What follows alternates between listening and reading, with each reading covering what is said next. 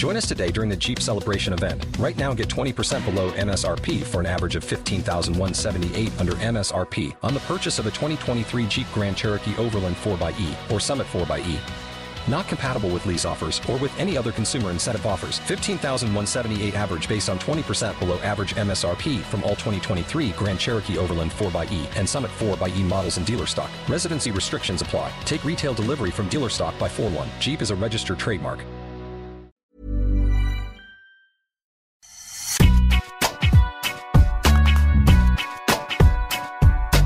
Toutes, bonjour à tous, bienvenue dans Deep Impact, votre podcast tennis. Je suis Anne Boyer, journaliste de la rédaction d'Eurosport.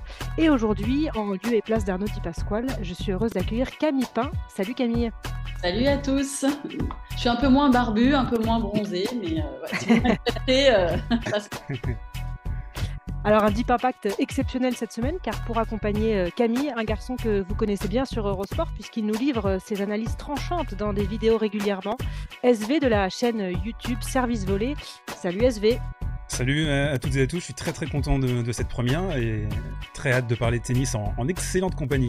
Et eh ben on est très heureux de, t'accueillir dans Deep Impact aujourd'hui et pour compléter l'équipe, euh, notre Laurent Vergne national qui sort tout juste du Crucible. Salut Laurent. Salut, ouais, c'était un peu long pour rentrer du Crucible, mais c'est bon. très content d'accueillir euh, notre ami euh, de service volé. Et ça fait très plaisir de retrouver Camille aussi. Toujours un plaisir. du, snooker au, tennis, il n'y a qu'un pas. Euh, le Masters 1000 de Monte-Carlo a, sacré euh, dimanche un nouveau prince en la personne d'Andrei Roublev, après euh, plusieurs échecs en, finale dans cette catégorie. Vainqueur du jeune et fougueux Holger Rune, il a, comme Medvedev avant lui face à Yannick Sinner, pris le dessus sur un jeune loup de la Next Gen. Alors, est-ce que cet ex Next Gen, qu'on a pas mal critiqué la saison dernière pour ses difficultés à passer un, vrai cap, ne serait pas en train de se rebiffer cette saison Est-ce que ce sera la saison de cette génération des, 24-25 ans? Ce sera notre débat du jour. Les jeunes brillent, les légendes rouillent et manquent surtout à l'appel. Raphaël Nadal n'a toujours pas donné de signe encourageant de reprise. Et après Monte-Carlo, c'est donc Barcelone que le Mallorquin manque cette semaine. Les doutes subsistent encore pour sa venue à Madrid. Alors on s'interroge, doit-on s'inquiéter pour euh, Raphaël Nadal et pour son objectif d'un 15e Roland Garros Voilà notre question qui fâche.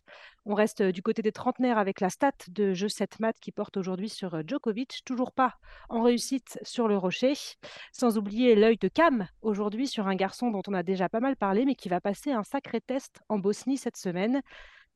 Je vous rappelle que ce podcast est à retrouver sur toutes les bonnes plateformes d'écoute, Spotify, Deezer, Acast, Apple Podcast. Alors abonnez-vous et n'hésitez pas à nous laisser un commentaire. Vous retrouverez également sur eurosport.fr des extraits vidéo de cette émission. Les joueuses et les joueurs sont prêts. Deep Impact, c'est parti.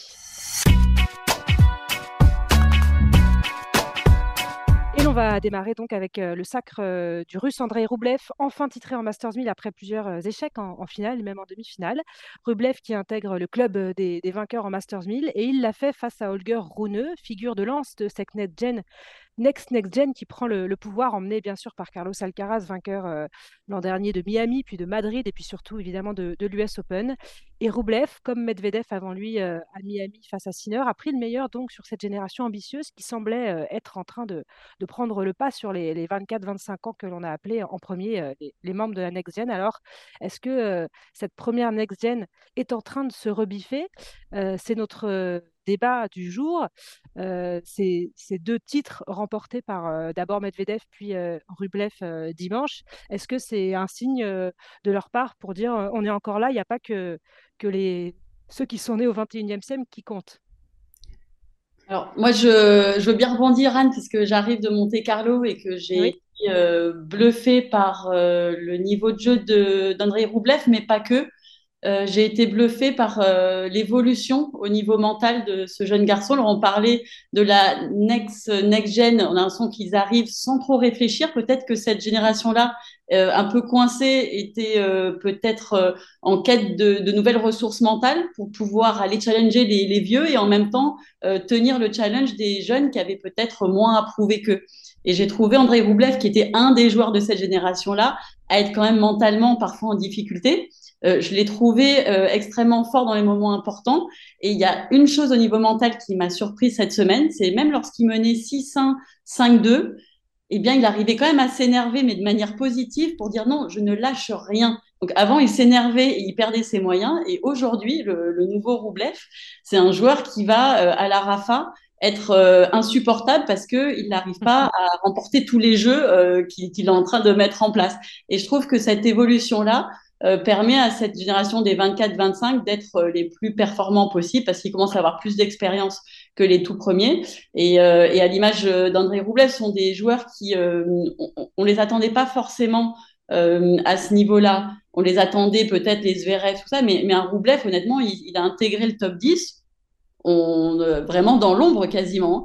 Et là, il est en train de montrer que bah, il est aussi fort que, que tous les autres, que même que les Tsitsipas et, et, et surtout qu'il est en train peut-être de mettre en place au niveau mental des dispositions pour aller chercher un grand chelem et mettre dehors vraiment euh, les Joko, euh, Nadal s'y rejoue. Euh, et, et c'est super intéressant de voir ce genre de profil euh, valider des Master 1000 comme Monte Carlo, qui est pas le Master 1000 de Cincinnati, où c'est c'est quand même un, un, tournoi qui est extrêmement relevé, extrêmement doté au niveau psychologique par rapport à, à d'autres Master 1000 c'est intéressant ce que tu dis. Oui, c'est intéressant ce que tu dis, Camille. Euh, moi, j'ai vraiment été impressionné par la semaine de, de Rublev euh, également. Il a été très, très, très composé au niveau mental et surtout euh, sa finale. Il est, il y a 4-1 pour Rune dans le troisième. il y a une balle de break, il sert sa première et puis il va rester concentré, très, très focus sur l'ensemble de la partie. On l'a vu un tout petit peu, peut-être s'énerver, mais à la marge. ça, c'est quelque chose de nouveau chez lui. On sait aussi que il a un nouveau kiné, il a un nouveau physio, il a un peu remis de l'ordre dans son, team. Et peut-être également que cette génération des. celle qu'on appelait la next-gen, les Zverev, les Medvedev et, les, et Rublev aussi, euh, qui appartient à cette génération, ils ont un peu moins le spotlight sur eux euh, ces derniers mois. Mm. C'est beaucoup plus du côté d'Alcaraz, euh, de Sinner et de Rune en fin de saison 2022. Et je pense que ça peut être bénéfique pour eux parce qu'ils ont, ils ont passé le début de leur carrière soit à se faire battre par le Big Three, soit à se faire critiquer par euh, l'ensemble de la, du microcosme tennistique. Donc là, je pense qu'il y a une, forme de libération. Et on le voit également chez, chez Rublev. Il a 25 ans maintenant, il est un peu plus mûr. Et moi, je suis, euh, je suis aussi content de voir un, gars comme ça pouvoir s'épanouir. Et d'ailleurs, il y a une réaction très globale de, du monde du tennis qui était très positive par rapport à cette victoire-là tout le monde l'aime bien, euh, André Roublev. Hein, c'est... Attachant. Et ça n'a pas été toujours le cas, Laurent? Non, non, mais Quand il a commencé, c'était un petit bulldog. On disait, il fait que râler, euh, c'est un, je pense qu'il y a, je pense qu'il y a deux choses. Je vais me permettre de faire un petit parallèle avec le snooker, puisque j'ai commenté le snooker aujourd'hui. On attend que il y a ça. Un, joueur qui s'appelle Jack Lisowski, qu'Anne connaît bien, qui est probablement le meilleur joueur du monde. Exactement. À ne jamais avoir gagné de tournoi c'est sa particularité. Il est euh, entre la 10e et la 15e place mondiale. Il est capable de battre tout le monde, mais il n'a jamais gagné de tournoi. Et depuis euh, quelques temps, il a vraiment la cote auprès du public. Et il a dit, là, avant le championnat du monde, je ne sais pas si les gens me soutiennent parce que j'ai un jeu qui leur plaît ou parce que je gagne jamais, mais peu importe. Et je pense qu'André Roublev, il y a un peu des deux. Sa personnalité a été on l'a découvert au fil des années. C'est un garçon qui est très drôle, très attachant, qui n'a pas peur de parler euh, de ses manques. Notamment, il l'a répété plusieurs fois, il dit Ma faiblesse, c'est mon mental, mais je travaille énormément dessus. Donc, il n'a pas peur de ses peurs, entre guillemets. Et puis, c'est vrai que c'est un garçon, euh, à part Tsitsipas, qui n'a pas été très aimable avec lui, mais je pense que c'était sous le coup de, de la déception de sa défaite. Mais c'est un garçon que tout le monde aime bien, qui est très drôle aussi, les gens ne le savent pas, mais il est vraiment très rigolo. Euh, moi, j'avais été étonné le jour d'Annie Medvedev, quand je lui ai demandé qui a été le, gars le plus drôle sur le circuit, et qui m'avait dit de loin, c'est euh, Roublev. Ça m'avait surpris. Donc, il y a tout cet ensemble de choses. Et c'est vrai que je pense qu'il y a une image qui avait marqué, c'était ses larmes sur sa chaise à l'US Open, quand il avait joué l'année dernière contre Tiafo en quart, c'était pour une place en demi quand même, en Grand Chelem. Et contre Tiafo, il y avait une vraie chance. Et là, il a pris une doudoune comme tout le monde à l'Open d'Australie en quart, mais c'était Djokovic il était resté prostré sur sa chaise de longues minutes avec des, spasmes presque. C'était, je pense que ça avait fait quand même euh, mal, ça faisait mal à voir, quoi. Qu'on aime ou pas euh, Roublev, on peut pas ne pas avoir d'empathie. Et je trouve qu'il a beaucoup grandi depuis six mois. Oui, il y a son titre là à Monte-Carlo, mais qui pour moi est la conséquence vraiment des six derniers mois. Il y a eu plusieurs caps, plusieurs victoires très importantes pour lui. La première pour moi, c'était au Masters, où il bat Daniel Medvedev en poule, 7-6 au troisième. Un match qui a failli lui échapper comme tant d'autres, mais qu'il a gagné. Et il faut se rendre compte pour lui, voilà, par son rapport avec Medvedev, le complexe qu'il a contre lui, les matchs importants qu'il avait perdu face à lui. Je pense que c'est une victoire qui lui avait fait beaucoup de bien. Il était allé en demi. Et puis, mine de rien, son huitième contre Rouneux déjà à, l'Open d'Australie cette année, où il gagne au mm. super tie-break. Alors que Rouneux, honnêtement, était vraiment sur la lancée de sa fin de saison et de son titre à Bercy. Il était un, outsider, alors que Roublev, personne n'en parlait. Alors, je pense que tout ça lui a fait du bien et c'est finalement assez logique que son premier grand titre arrive maintenant. Il y a, une forme de cohérence par rapport à tout ce qu'il a fait. Maintenant, euh, est-ce que ça fait de lui un candidat à, autre chose? En gros, à aller chercher euh, un grand chelem maintenant qu'il a gagné un Masters 1000 Je ne suis pas sûr quand même parce que, mine de rien, dans cette fameuse next-gen, bah, le seul qui a gagné un grand chelem pour l'instant, c'est Daniel Medvedev. On met Dominique Thiem à part, il n'est pas de cette génération-là. Et on va mettre Zverev juste derrière parce que même s'il n'a pas gagné le Grand Chelem, euh, c'est un cran au-dessus, il est champion olympique. Il a gagné deux fois le Masters, il a fait une finale et des demi en Grand Chelem. Donc, euh, Roublev, pour l'instant, c'est difficile de le mettre euh, à, cette hauteur-là. cela dit, il y a beaucoup de choses qui se libèrent en lui en ce moment. Et là, on peut imaginer que ce titre va encore ouvrir plein de portes psychologiques pour lui. Oui, c'est pas lié ça va être intéressant. Encore. En Grand Chelem, le, cap des quarts de finale qu'il n'a pas encore passé, justement, avec un Masters 1000 euh, dans la poche, ça, ça donne la confiance pour gagner des matchs qu'il ne gagnait pas avant. Et même cette finale, euh, SV en parlait, il est quand même breaké dans le, dans le troisième. C'est pas, c'est pas non, évident. C'est, de très, très fort. perdu il y a encore six mois. Ah, il n'y a aucun doute là-dessus, et franchement, c'est très fort, comme il a dit, c'est Monte... on parle de Monte Carlo quand même, donc mmh. il n'y a pas de doute, c'est une très très grosse perf et un très gros titre. Maintenant, euh, moi, j'ai encore le souvenir de son quart de finale à Melbourne euh, il n'y a pas si longtemps. Et c'est pas le fait qu'il ait perdu contre Novak Djokovic. Tout le monde perd contre Novak Djokovic à Melbourne. Mais il n'a vraiment pas existé une seconde dans ce match. Il s'est fait marcher dessus. Alors qu'encore une fois, il, venait quand même de gagner des matchs, dont le précédent contre Rouneux. Ce Masters qui avait été euh, quand même porteur d'espoir. Et là, on a vu le gouffre qui restait. Et il faut jamais perdre ça de vue. Les Masters 1000, je ne veux pas dire que tout le monde en gagne depuis un an et demi, Cameron Nori en a gagné, euh, hmm. Rouneux en a gagné, Broublev maintenant en a gagné. Il y, a vraiment. Ouais, Borna tu as raison. Donc c'est devenu très ouvert, les Masters 1000. Pourquoi? Bah, En gros, parce que pour caricaturer, ça n'intéresse plus beaucoup Nadal et Djokovic. c'est pas que ça les intéresse pas, mais ils jouent tout pour le Grand Chelem aujourd'hui. Et on va en parler après. Mais si Nadal il n'est pas revenu à Monte Carlo ou à Barcelone, à mon avis, c'est pas parce qu'il peut pas jouer au tennis, c'est parce que il ne pense qu'à Roland Garros et qu'il ne veut pas prendre le moindre risque et euh, qu'il a vu l'année dernière que même avec un minimum de matchs euh, dans les pattes, il pouvait gagner Roland.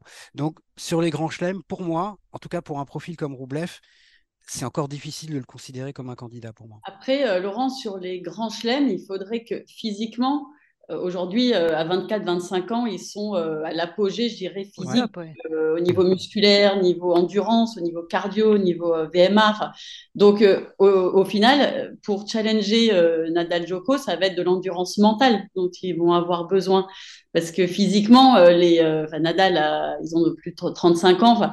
physiquement, les jeunes devraient avoir certains atouts. raison. Bien sûr est-ce qu'il gagner sur le terrain du physique finalement ou est-ce que le mental prend J'ai pas vu, j'ai pas vu Nadal et Djoko perdre beaucoup de matchs en Grand Chelem sur le physique quand même, hein. même à 35 ans passés. C'est pour hein. ça, c'est que à un moment donné, même si on pense que parce que l'âge le prouve, en fait, ce qui se passe sur le terrain, c'est tout autre chose. Et je pense qu'aujourd'hui, c'est peut-être sur l'endurance mentale euh, que tout se joue pour ces jeunes, parce que de se dire, on rentre sur le terrain pour jouer Joko ou Nadal euh, pendant trois heures, d'arriver à jouer dans la zone, parce que si vous jouez à 2 cm plus croisé, vous prenez un long ligne, enfin, ça devient vraiment un pilotage, mais au millimètre. Et je pense que ces jeunes, ils ne tiennent pas justement au niveau euh, tactique, donc au niveau concentration. Hein, c'est euh, gestion aussi des moments. Et, gestion des moments. Et donc, on va dire, est-ce qu'ils vont y arriver ou est-ce qu'ils y arriveront que une vraie question. il, faut, faire sur 5-7 ce qu'il a fait sur 3-7 contre Rouneux. Faire 5-7 contre Joko ou Nadal, ce que tu as fait sur 3 contre Rouneux, c'est quand même, avec tout le respect que j'ai pour le Rouneux et, la problématique qu'il impose à l'adversaire, c'est encore autre chose. quoi. Et c'est sur deux semaines aussi, donc c'est un. Et en plus, c'est sur deux semaines. Il faut le faire pendant sept matchs. C'est tout est, plus compliqué. C'est une problématique qui est tout à fait différente. Et juste pour mettre un petit bémol sur le titre de Roublet, parce que c'est on a loué euh, ses qualités euh, depuis euh, le début du podcast, mais il bat Mounar, il bat Kachanov, Struff, Fritz, Renault en finale qui est euh, clairement épuisé de sa demi-finale euh, épique contre Sinner euh, la, veille.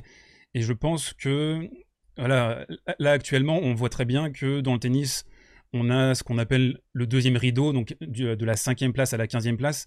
ça va devenir beaucoup plus simple pour eux de remporter des Masters 1000, alors qu'avant c'était totalement cadenassé par le Big Four. Là, on arrive dans un nouveau paradigme sur, le tennis de très très haut niveau. Vous l'avez dit, Soric qui remporte un, Masters 1000, PCB, Nori. Donc on est, je pense, dans une, dans une nouvelle ère. Après, il y a deux divisions très distinctes entre les Grands Chelems et les Masters 1000. Et pour moi, c'est pas parce que Rublev a remporté Monte Carlo la semaine dernière que ça fait automatiquement de lui un contender très sérieux en Grand Chelem. On a vraiment encore une division d'écart entre ces, deux formats. Euh, tu l'as dit Camille, surtout au niveau mental, faut réussir à rester très très compact euh, pendant deux semaines et ça c'est quelque chose que seuls euh, les tout tout meilleurs arrivent à produire. Novak, Rafa, Daniel l'a fait également, même si il a dû passer par des étapes cruelles et notamment la finale à, l'Australien en 2022 qui a, qui a été très très difficile à lui, pour lui à, digérer. donc pour moi, Rublev, très content, heureux de son titre, mais pas encore un, favori crédible en Grand Chelem à mon sens. Mais il a travaillé cette endurance justement dans, des matchs un peu plus serrés qu'il aurait perdu avant. Et, c'est ça qu'il faut qu'il répète. Et peut-être qu'en gagnant plus en Masters 1000, euh, ces joueurs-là euh, arrivent plus prêts. Ah, ça ne peut pas faire de euh, mal, ouais, c'est plus long, quoi. Mais il a plus avancé en six mois qu'en trois ans, je pense, Roublev. Là. Donc, mais après, il, est, sur la bonne voie. Oui, très clairement. je le vois gagner un grand chelem, mais effectivement, peut-être pas là dans, dans l'année qui arrive. Oui, une fois qu'il n'y aura plus Djokovic Nadal. Euh, plus ou moins. Mais même à un moment donné, ils vont, ils vont commencer à être habitués à avoir des, euh, des, des, grosses confrontations où il faut rester concentré ouais, du travail. Et c'est pas aller plus vite que la musique parfois. Hein, ça, c'est juste quelques années de plus qui vont leur permettre de, de passer les caps. Et je pense que Roublev a tout à fait le, le, profil pour aller gagner un grand chelem à un moment donné, mais peut-être pas encore euh, tout de suite. Et Rublev regarde aussi autour de lui. Il voit Kachanov qui euh, va de plus en plus loin et de plus en plus régulièrement euh, très loin dans les grands chelems. Il voit Daniel aussi qui est euh, un de ses meilleurs potes. Je pense qu'il y a une saine émulation dans le tennis russe, comme il mm. peut y avoir la même dans le tennis américain, avec une génération qui pousse ensemble et, très très fort, même si là en ce moment on a Korda et Brooksby qui sont blessés. donc je pense qu'il y, a ça aussi. tu peux pas rester sur le quai en voyant tes copains aller très très loin dans les meilleurs tournois. Tu as envie toi aussi de goûter à ce, à, ce type de, de résultats. Et ouais, Rublev, c'était certainement le moment pour lui. On voit que les curseurs sont en train de s'ajuster dans sa carrière. Après, moi, je suis, euh, je suis très, très euh, enthousiaste et j'ai envie de voir ce qu'il va produire sur le reste de la saison sur terre battue. On sait que Monte Carlo, c'est un tournoi spécial, c'est un tournoi qui arrive très tôt dans la saison européenne sur terre. Euh, là, il n'y avait pas Alcaraz, il n'y avait pas Rafa, Novak qui est sorti très tôt. Donc ça reste quand même encore un petit peu circonstanciel, mais on, a beaucoup de, euh, d'envie sur, euh, sur la suite euh, de sa saison. on aurait pu faire un débat aussi sur pourquoi Joko n'arrive pas à jouer chez lui, parce qu'il habite à 5 minutes. Ouais. Quand même, bah, il avait le temps de se préparer un peu Il voyage dans le monde entier, il est là, il est chez lui, il n'y arrive pas.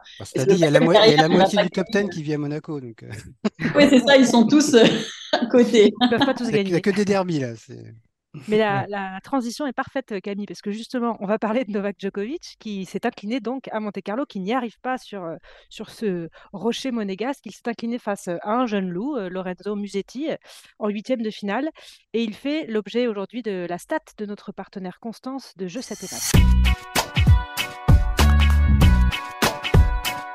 Donc, elle concerne Novak Djokovic, qui, pour la troisième fois depuis le début de la saison 2022, euh, il y a plus d'un an donc, eh bien, a perdu un match après avoir remporté euh, le premier set. Le point commun de, ces trois défaites, ces trois adversaires sont des joueurs qui sont nés au XXIe siècle. On avait eu Carlos Alcaraz, donc euh, né en 2003 à Madrid l'an dernier. il avait remporté le match après avoir perdu le premier set. Holger Rune, né en 2003 aussi à Paris-Bercy, il y a quelques mois. Et puis donc Lorenzo Musetti, né en 2002 à Monte-Carlo la semaine dernière, qui a, remporté le match donc après avoir concédé la première manche face à, Djokovic. Peut-être que ça dit beaucoup aussi de, ce, de cette nouvelle génération, de ce passage de témoins dans ces gros tournois. on l'a dit, ces jeunes très jeunes joueurs, ils n'ont plus peur de battre des joueurs comme, Djokovic et Nadal, et ça s'est vu avec, avec Musetti. Il a eu très peur à Roland Garros sur un format en, en 5-7, mais là, dans un Masters 1000 et qui plus est le, premier sur terre battue, il n'y a pas ce complexe, moins en tout cas.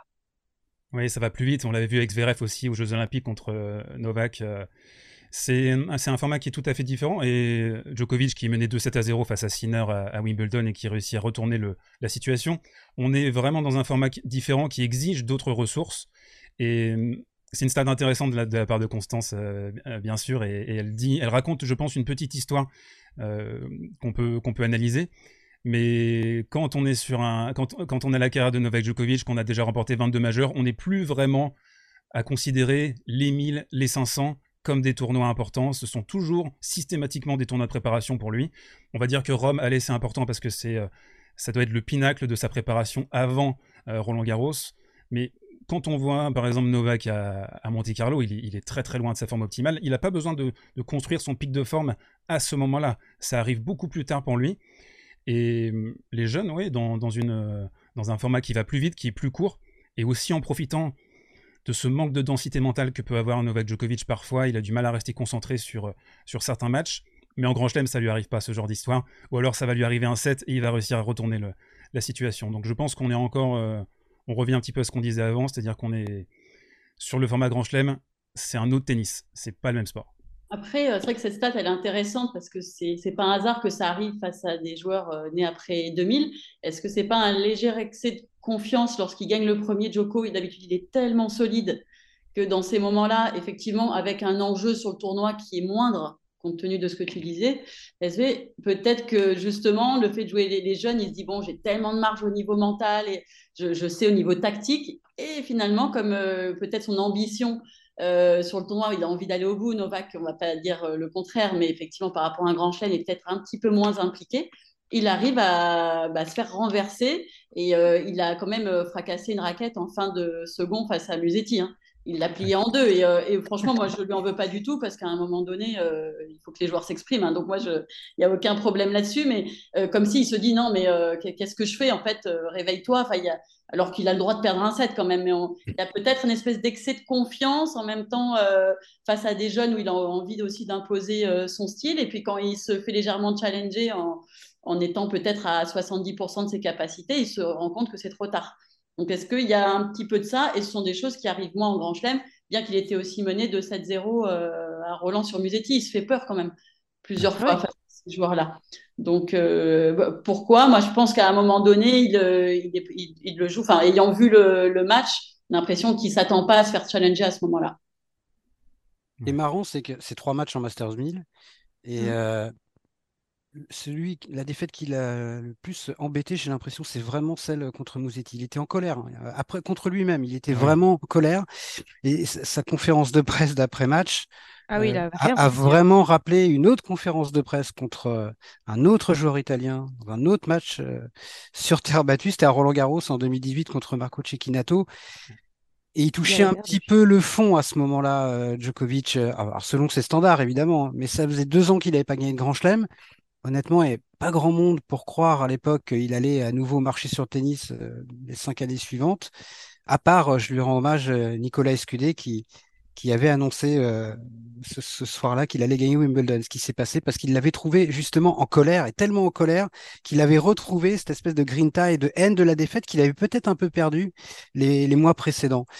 Ben là, je pense que Monte Carlo, c'est un tournoi qui lui réussit pas, on l'a dit, il a, qui lui réussit plus en tout cas. Ça fait quand même huit ans qu'il n'a pas dépassé les quarts de finale, ce qui est hallucinant, alors qu'il a gagné dans le même temps tous les autres Masters 1000 au moins une fois depuis. Donc il a un problème avec Monte Carlo. SV l'a dit, euh, je pense que c'est vraiment une question de calendrier, ça tombe pas au bon moment pour lui. Euh, l'objectif, c'est d'être au top à Roland. Et c'est dur, je pense, à 36 ans d'être au top à, à Monte Carlo et un mois et demi voire deux mois si tu rajoutes euh, la quinzaine entière euh, à Roland Garros.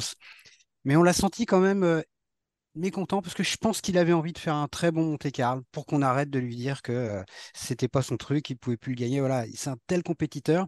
Oui, puis mine de rien, il avait besoin de, de matchs aussi, de, de gagner. Ouais, mais ça, ça, pour le coup, je pense que c'est pas un problème. Non, regarde l'année dernière, il avait quasiment pas joué. Il était pas en Australie. il perd au deuxième tour à Dubaï. Après, il revient à Monte Carlo. Et déjà à l'époque, on disait pas d'inquiétude, il sera là, il sera là à Roland. Et il était là parce que mine de rien, oui, il est battu en quart, mais par Nadal, et on peut penser que s'il passe Nadal, euh, derrière, ça va au bout. on ne saura jamais. Mais disons que c'est une hypothèse euh, qu'il est raisonnable d'avancer. Et je me souviens de la finale contre Rouneux euh, à Bercy, il était hyper souriant, il n'était pas content d'avoir perdu, il n'est jamais content de perdre. Mais il n'était pas en colère comme là. Donc pour moi, c'est plutôt bon signe et je suis pas du tout, du tout inquiet pour Novak Djokovic, vraiment pas. Et en revanche, ça dit quand même quelque chose de la next-gen. Voilà, trois victoires en Masters 1000, enfin de la next-gen, la baby next-gen, ou appelez-la comme vous voulez, des, des millennials, ou j'en sais rien, je ne sais même pas comment il faut les appeler. Mais euh, de ces joueurs de 2001, 2002, 2003, pour eux, c'est quand même pas rien de battre Novak Djokovic dans un Masters 1000. Mais effectivement, comme par hasard, en Grand Chelem, ça donne quoi?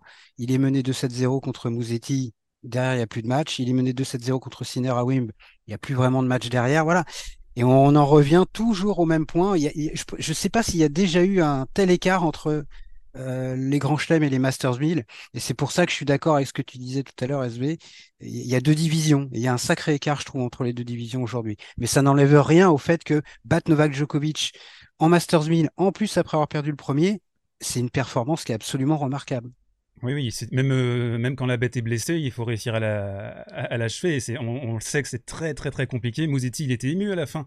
Euh, quand il bat euh, Novak, il est, il est en pleurs quasiment. Et son tournoi, bon, on se dit, son tournoi est terminé à ce moment-là, presque, parce qu'il il a accompli ce qu'il voulait accomplir. Et c'était, c'était assez, assez. Le, public était juste un c'était quand même un aspect. Ah, les, Italiens, ils étaient incroyables, incroyables. Ils sont pas très loin. Hein. Oui, non, y a, c'est quasiment que des Italiens. Euh, et, c'est vrai que le public était euh, mais euh, chauvin à fond et que Novak, encore une fois, a eu un public entier contre lui. C'était quand même fou, quoi. alors, alors qu'il était chez lui. Alors, il était aussi. Et eh oui, bah ça, il a, il a l'habitude de jouer avec ses ambiances contre lui, Novak Djokovic. Mais c'est vrai qu'en tout cas, il, c'est plus important pour celui qui gagne contre lui que grave pour Djokovic qui perd contre ses joueurs. En général. On n'est pas inquiet pour Novak Djokovic, ça c'est le, mot de la fin, en tout cas. Sur ce thème, on est tous d'accord. La, seule inquiétude qu'on peut avoir, c'est par rapport à, la, à, cette espèce de petite manchon qu'il a, porté. Et on a vu les images ensuite. Euh, quelques, quelques jours après euh, qui, ont, qui ont surgi sur Twitter. Euh, ça, ça peut être éventuellement une interrogation pour lui parce que même si allez, il y a encore du temps avant Roland Garros. on a quand même besoin chez Djokovic de faire une préparation de qualité, d'accumuler de la confiance, de remporter des matchs, comme tout joueur. Et on je pense qu'on va parler de Rafa d'ici quelques minutes et on va aborder ce, cette thématique également. Mais il a, il a besoin d'arriver en, en, bonne santé, dans un pic de forme optimal à Roland pour lui, c'est l'objectif désormais. Et à surveiller quand même hein, cette petite euh, gêne euh, au coude, au coude ou à l'avant-bras, euh, je ne sais pas exactement. C'est toujours un peu nébuleux avec, avec il enchaîne là, hein, il enchaîne direct cette semaine. Ouais, on va, on va vite être fixé, cela dit. Ah, est-ce qu'il enchaînera aussi? Imaginons qu'il gagne, par exemple, à Montjoloca. Est-ce qu'il jouera à Madrid? Est-ce qu'il va faire l'impasse pour se réserver pour Rome en se disant Bon, là, j'ai gagné un tournoi, j'ai suffisamment de matchs, ça ne sert à rien de jouer encore de Masters 1000 Ce sera intéressant à voir quand même. Ouais, surtout avec ces Masters 1000 dilués maintenant sur, euh, sur 12 jours qui, qui demandent une, présence encore plus, euh, plus étendue. Et ce sont des tournois tout à fait différents qu'un Masters 1000 concentré en, en 7 jours et demi comme Monte Carlo, par exemple a priori, pas d'inquiétude donc pour euh, Novak Djokovic, mais un petit peu plus pour euh, Rafael Nadal, euh, qui brille par son absence hein, depuis son élimination au deuxième tour de l'Open d'Australie, qu'il avait quitté diminué avec une lésion à la cuisse gauche. donc après avoir renoncé à Monte Carlo, pour lequel il n'était pas encore prêt physiquement, selon ses propres mots, il a de nouveau jeté l'éponge pour Barcelone qui se joue cette semaine. on le sait, sa préparation pour l'objectif Roland Garros, eh bien prend du retard. Euh, est-ce que c'est grave? On se pose la question une nouvelle fois. Doit-on euh, s'inquiéter pour euh, Raphaël Nadal de, ses absences répétées? Ah, C'est clairement le sujet récurrent depuis, bah, depuis le mois de janvier, hein, depuis qu'on l'a plus vu après sa défaite contre McDonald's au deuxième tour de l'Open d'Australie. Moi, je, pense que vraiment la seule clé, c'est son physique et s'il sera capable de jouer sans aucune douleur, sans aucune gêne, à Roland Garros. Si c'est le cas, j'ai presque envie de dire que qu'il ait joué 1, euh, 5 ou 40 matchs avant, ça n'aura pas une énorme importance. Euh, alors il y a une différence avec l'année dernière quand même. Il avait très peu joué sur terre, mais il avait quand même joué à Indian Wells et Miami, à Acapulco. Donc le premier trimestre avait été très chargé. Là, il n'aura pas joué depuis l'Open d'Australie. Bon, après, on parle quand même d'un garçon qui a été capable de gagner euh, à Melbourne l'année dernière, alors qu'il avait quasiment pas joué pendant six mois. Et c'était tout de suite revenu. Un garçon comme Daniel Medvedev, l'année dernière, il n'a pas du tout joué du printemps sur Terre. Il a repris à Genève. Il a dû jouer un, match ou deux. il est allé en huitième sans perdre un set. Alors, c'est qu'en huitième, mais c'est Daniel Medvedev. Je pense que Nadal, lui, il lui faudra pas très très longtemps pour se remettre dans le rythme. Maintenant, ce serait évidemment mieux qu'il joue avant, au moins Rome, quoi, on va dire. Madrid, je sais pas. Moi, même s'il joue pas à Madrid, ce sera pas forcément une catastrophe pour lui. Je pense qu'il est ultra ultra prudent. Alors, forcément, on spécule parce qu'on n'a pas des infos euh, sur euh, sa blessure, son état de santé. Le, message qu'envoie son staff, et son agent a, parlé la semaine dernière encore en disant que physiquement, tout allait bien. Il n'y a pas de problème de blessure. Il veut juste être très prudent, prendre le temps et revenir à la compétition quand il sentira vraiment qu'il peut se livrer à fond.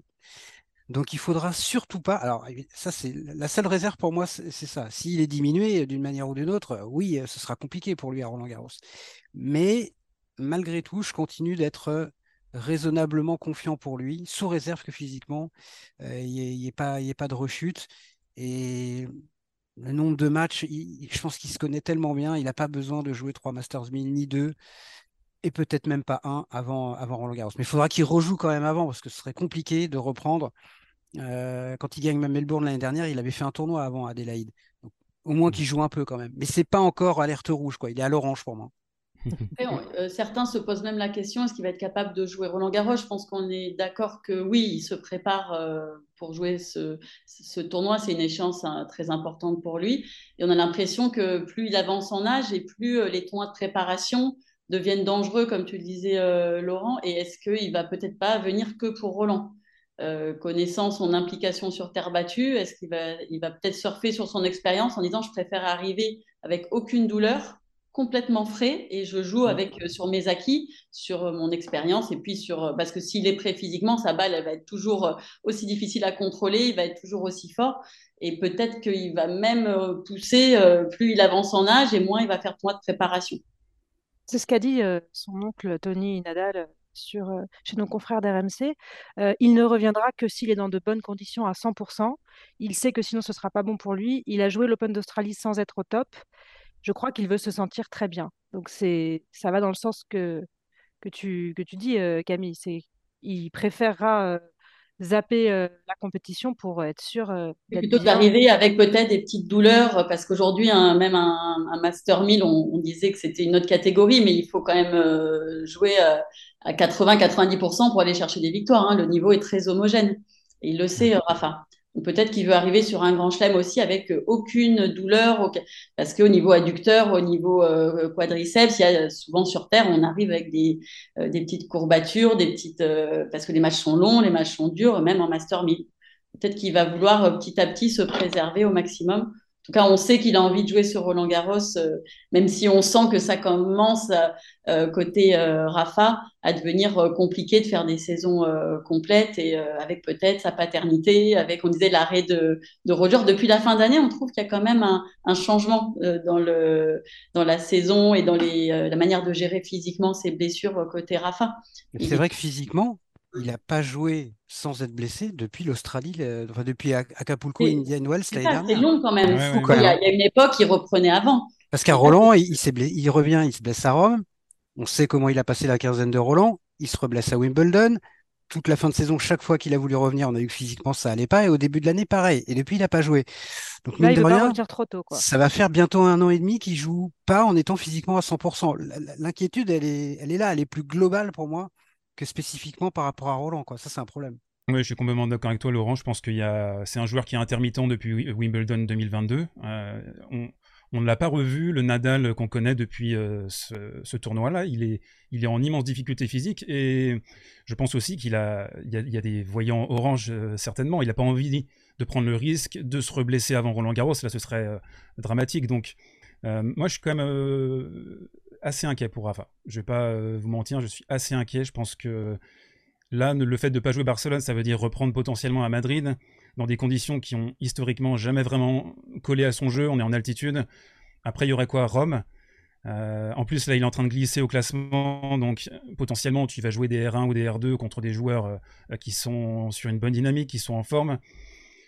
Même si on va ressortir le poncif, Rafa, euh, même en moonwalk, euh, il gagne Roland Garros, donc euh, il en a gagné 14.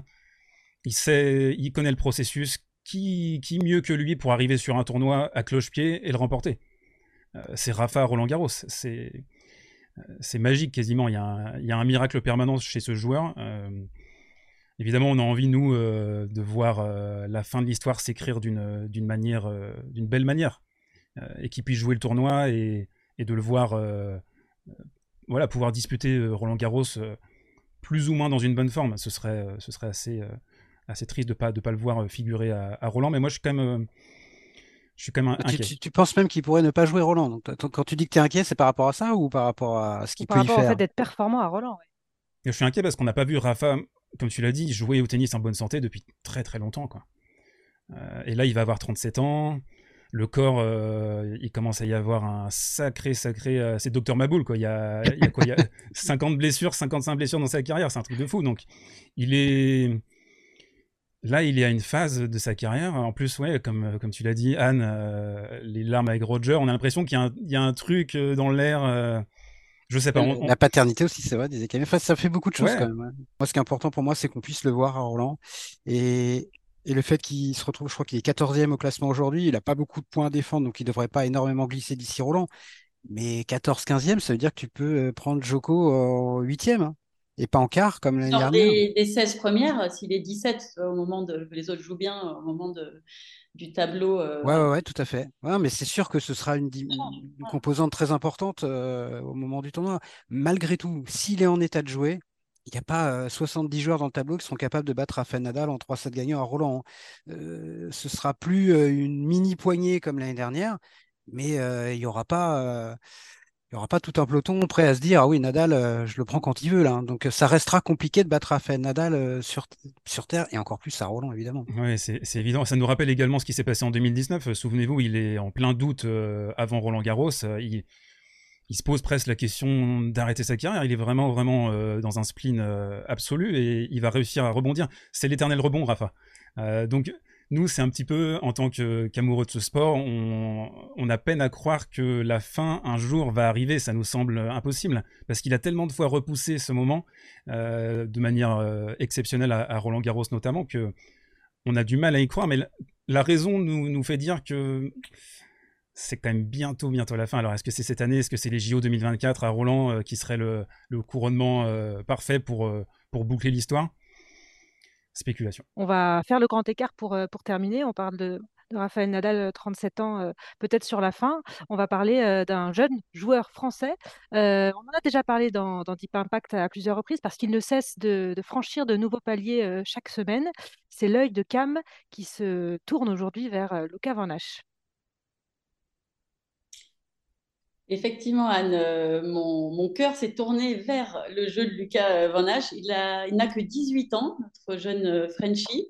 Il, a euh, une façon d'être tellement sympathique. Il est, on a l'impression que tout ce qui arrive est normal, mais avec beaucoup de, déjà de maturité et d'humilité. Et Lucas vient de rentrer dans le top 100, il est 87e euh, cette semaine et il affronte au deuxième tour du tournoi de Belgrade Novak Djokovic euh, en ayant battu quand même Stan Wawrinka qui revient fort au premier tour en 3-7.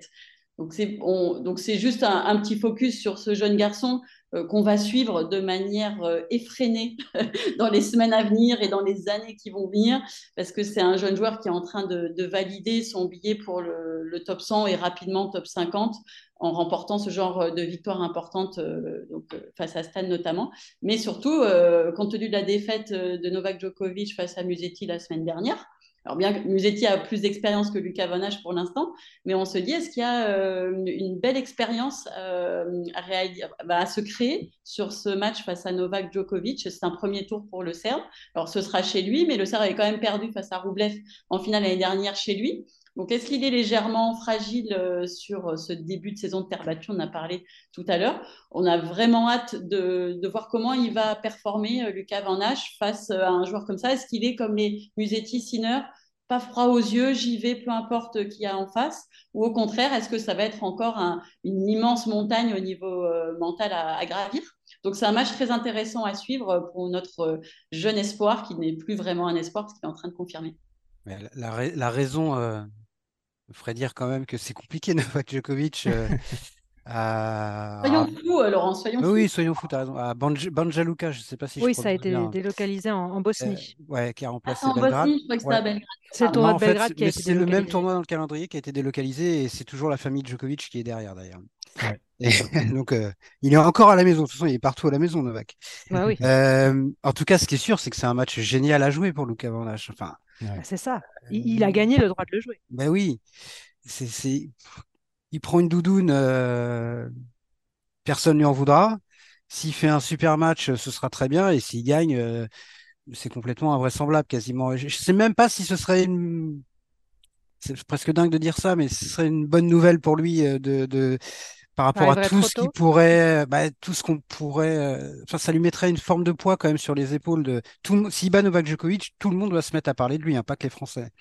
Donc, tu, ne penses pas qu'au contraire, ça enlèverait une espèce de complexe en disant mais les autres l'ont fait à un moment donné les autres de sa génération plus ouais mais c'est pas il, n'en est pas il en est pas enfin il y, a trois semaines Lucas il avait encore jamais gagné un match sur le grand circuit tu vois même il y a 15 jours non mais Donc, euh... euh... sauter des mais pourquoi pas tu vois pour ah ben là il franchit 10 paliers d'un coup ouais.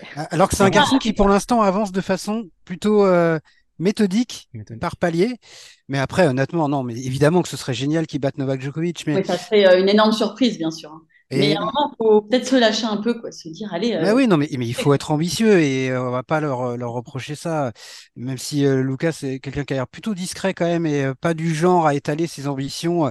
Je vois déjà une différence de personnalité entre lui et, et Arthur Fils qui, dans une interview à Eurosport le mois dernier, disait à 23 ans, je voudrais avoir gagné un grand chelem. Et franchement, je trouve ça très bien qu'il le dise. Je ne sais pas s'il le fera. Peut-être que dans à 23 ans, il sera 150e mondial. Peut-être qu'il sera numéro 1. J'en sais rien, mais en tout cas, euh, ça me rappelle ce que m'avait dit Gilles Simon quand il me disait le problème en France, c'est que avant de dire que tu veux gagner un grand chelem, il faut déjà l'avoir gagné. Et donc, c'est le serpent qui se mord la queue. Donc, qu'ils aient de l'ambition, c'est vraiment top et qu'ils le disent. Maintenant, a priori, même contre un Novak Djokovic encore en phase de reprise sur Terre, ça me paraît, euh, c'est l'Everest, quoi. C'est le premier set, c'est la Napurna, et le deuxième, c'est l'Everest, quoi. Donc, c'est hyper compliqué. c'est sûr, quand j'ai vu le tableau sortir et que j'ai observé Van Nash sur Stan et potentiellement sur, sur Novak, je me suis dit génial. Génial parce que c'est précisément à cet âge-là ce que tu as envie de faire. Tu as envie de jouer ces, ces gars-là. 25 grands chelems euh, au total. Euh, je pense que c'est une magnifique expérience à, prendre. Il va gagner en expérience euh, d'un coup. C'est à dire, il va gagner ce match. il, va gagner aisément. Non, ça va être, ça va être une expérience formidable. J'ai adoré son, son, attitude contre Stan. J'ai trouvé qu'il il a été super bagarreur. Il est toujours vraiment dans son match. Euh, alors on peut peut-être arguer du fait que la taille, euh, est-ce qu'il a vraiment un coup fort, etc. À la limite, on n'est pas vraiment, c'est pas très intéressant d'analyser, je trouve, ses, ses, capacités tennistiques à l'instant T. Euh, pour moi, ce que je vois, c'est un gars qui a l'air très sain, très carré, qui se bat. Euh, il n'a pas froid aux yeux, il n'a pas eu peur de Stan, il n'a pas l'air d'avoir peur non plus de, Djokovic. Et tu, faisais le parallèle, Laurent, avec, euh, Arthur Fils. Ces deux, jeunes là qui sont en train d'avancer main dans la main. On disait ça à propos du tennis russe et, américain en début de podcast. Je pense qu'il y a quelque chose avec, ces deux-là, de, de, se tirer un petit peu la bourre, avec des personnalités en plus qui sont très différentes. Fils qui qui parle euh, assez aisément d'ambition, et Van Nage qui a l'air un peu, un peu plus réservé. Mais moi, je, suis content aussi de voir des Français euh, avancer ce type de propos, parce qu'on on sait que ça peut être un peu mal compris par le public. Euh, d'une manière générale, les, grandes envolées lyriques et, et les démonstrations d'ambition de, de, ce type. On sait également que Joe Tonga, il a pu avoir des soucis dans sa carrière avec certaines déclarations très ambitieuses. Moi, je trouve au contraire que c'est c'est ce que tu dois faire, c'est ce que tu dois avoir. Il faut pas se mettre de limites. Si tu veux être numéro 1, si tu veux gagner un grand chelem, faut pas avoir peur de le dire. Après, on lui tombera dessus, Arthur Fils, nécessairement, si euh, il venait à pas, euh, à pas avoir ce type de résultat. Euh, c'est le jeu, c'est le jeu médiatique, mais mais pourquoi? Ce serait même absurde de ne pas avoir comme ambition de gagner un tournoi du Grand Chelem dans ta carrière quand tu arrives. Quand oui. Et c'est pareil, Joe Tsonga, la phrase qui lui avait été beaucoup reprochée, c'était, euh, et je m'en souviens très bien parce que c'était une interview sur Eurosport juste avant l'Open d'Australie en 2012. Il venait d'atteindre le meilleur classement de sa carrière. Il a fait une grosse deuxième moitié de saison en 2011 en battant Roger Federer à Wimbledon, finale au Masters, etc., finale à Bercy. Et il dit dans cette interview, bah, mon prochain objectif, c'est de devenir numéro un mondial. Ah, évidemment, on a rigolé parce que devant lui, il y avait Federer, Nadal, Djokovic et Murray. Mais le gars, il est top 5, il est cinquième. Qu'est-ce qu'il devait dire? Bah, J'espère euh, rester dans le top 15 euh, les trois prochaines années. Donc, cette ambition-là, elle, est simplement légitime. Elle est même, euh, c'est le contraire qui serait complètement absurde pour moi. je pense aussi que le fait de, même pour tout humain que nous sommes, le fait de formuler des choses qu'on a à l'intérieur, euh, ça permet aussi d'aller euh, les réaliser ou de s'en rapprocher et de les concrétiser dans la tête. Tant que ça reste des sensations, des fantasmes qu'on garde pour soi, euh, lorsqu'il le dit, ben, on s'affirme. Il faut dire aussi, comme Roublev, lorsqu'on a peur. En fait, il y a eu tellement de tabous ces derniers temps de dire qu'est-ce qui se passe à l'intérieur, ben, je le dis, ça plaît ou ça plaît pas, mais je le sors. Quoi, je le... et, derrière, en général, les choses se passent parce qu'il y, y a, quelque chose qui se passe en soi, c'est pas un miracle. Et, euh, et, la parole pour un athlète de haut niveau euh, face à des journalistes ou au monde du tennis est tout aussi important qu'un tout un chacun quand on a envie de quelque chose, quand on a des objectifs, il faut arriver à le dire et à le formuler verbalement. Et moi, je trouve que toute la génération d'avant, dont, euh, notamment euh, la génération des entre 80 et 90, on a été quand même très euh, bridé là-dessus. On a avec de, l'autocensure aussi, une forme d'autocensure au bout d'un moment. On n'a pas le droit de dire qu'on avait peur. Franchement, la peur, maman, dire, mais, mais, mais mettons la peur comme un leitmotiv de, de bien-être quand on est compétiteur. C'est génial. Sinon, on fait autre chose, en fait. Donc, mm. et on n'avait pas le droit de dire qu'on avait peur, on n'avait pas le droit de dire qu'on était ambitieux. Il fallait. Et donc, c'est bien que ces nouvelles générations euh, se lâchent, quelles que soient euh, les émotions qu'ils ont envie de transmettre euh, aux, médias, à leurs fans.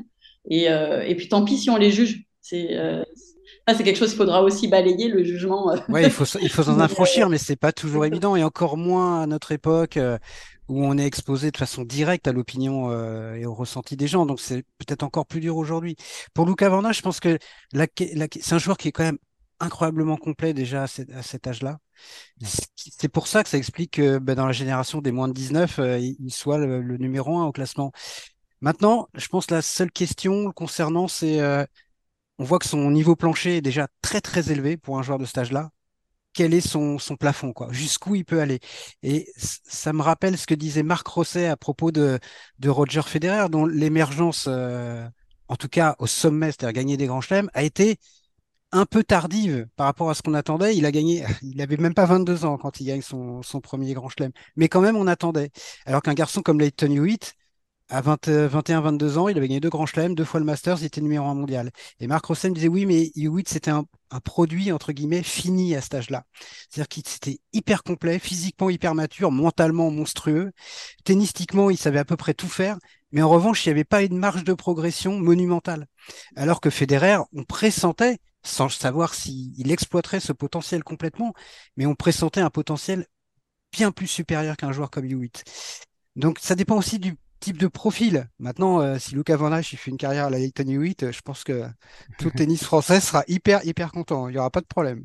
C'est clair. Et puis, bon, là, il, là, il affronte un joueur euh, en la personne de Novak Djokovic. Quand il est arrivé sur le circuit, Novak, je crois qu'il avait les dents qui rayaient le parquet d'une manière assez euh, assez incroyable.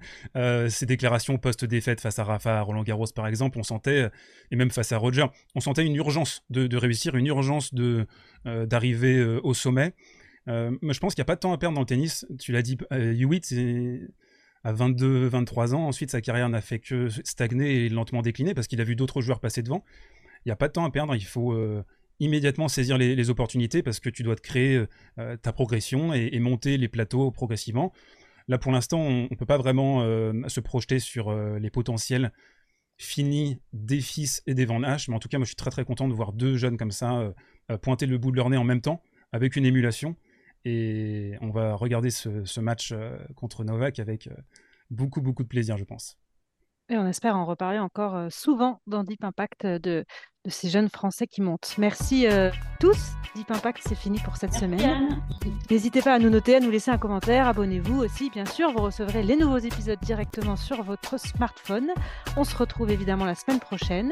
D'ici là, suivez l'actu sur eurosport.fr. Suivez le tennis aussi et ce match de, de Luca Van face à Novak Djokovic sur nos antennes.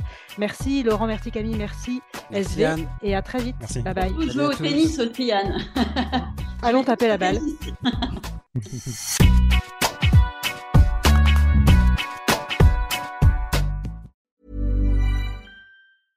you ever feel like money is just flying out of your account and you have no idea where it's going?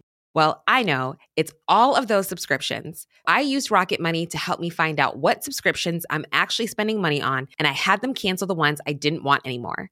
Rocket Money is a personal finance app that finds and cancels your unwanted subscriptions, monitors your spending, and helps lower your bills. Rocket Money has over 5 million users and has helped save its members an average of $720 a year with over $500 million in canceled subscriptions. Stop wasting money on things you don't use. Cancel your unwanted subscriptions by going to rocketmoney.com slash pod24. That's rocketmoney.com slash pod24. rocketmoney.com slash pod24.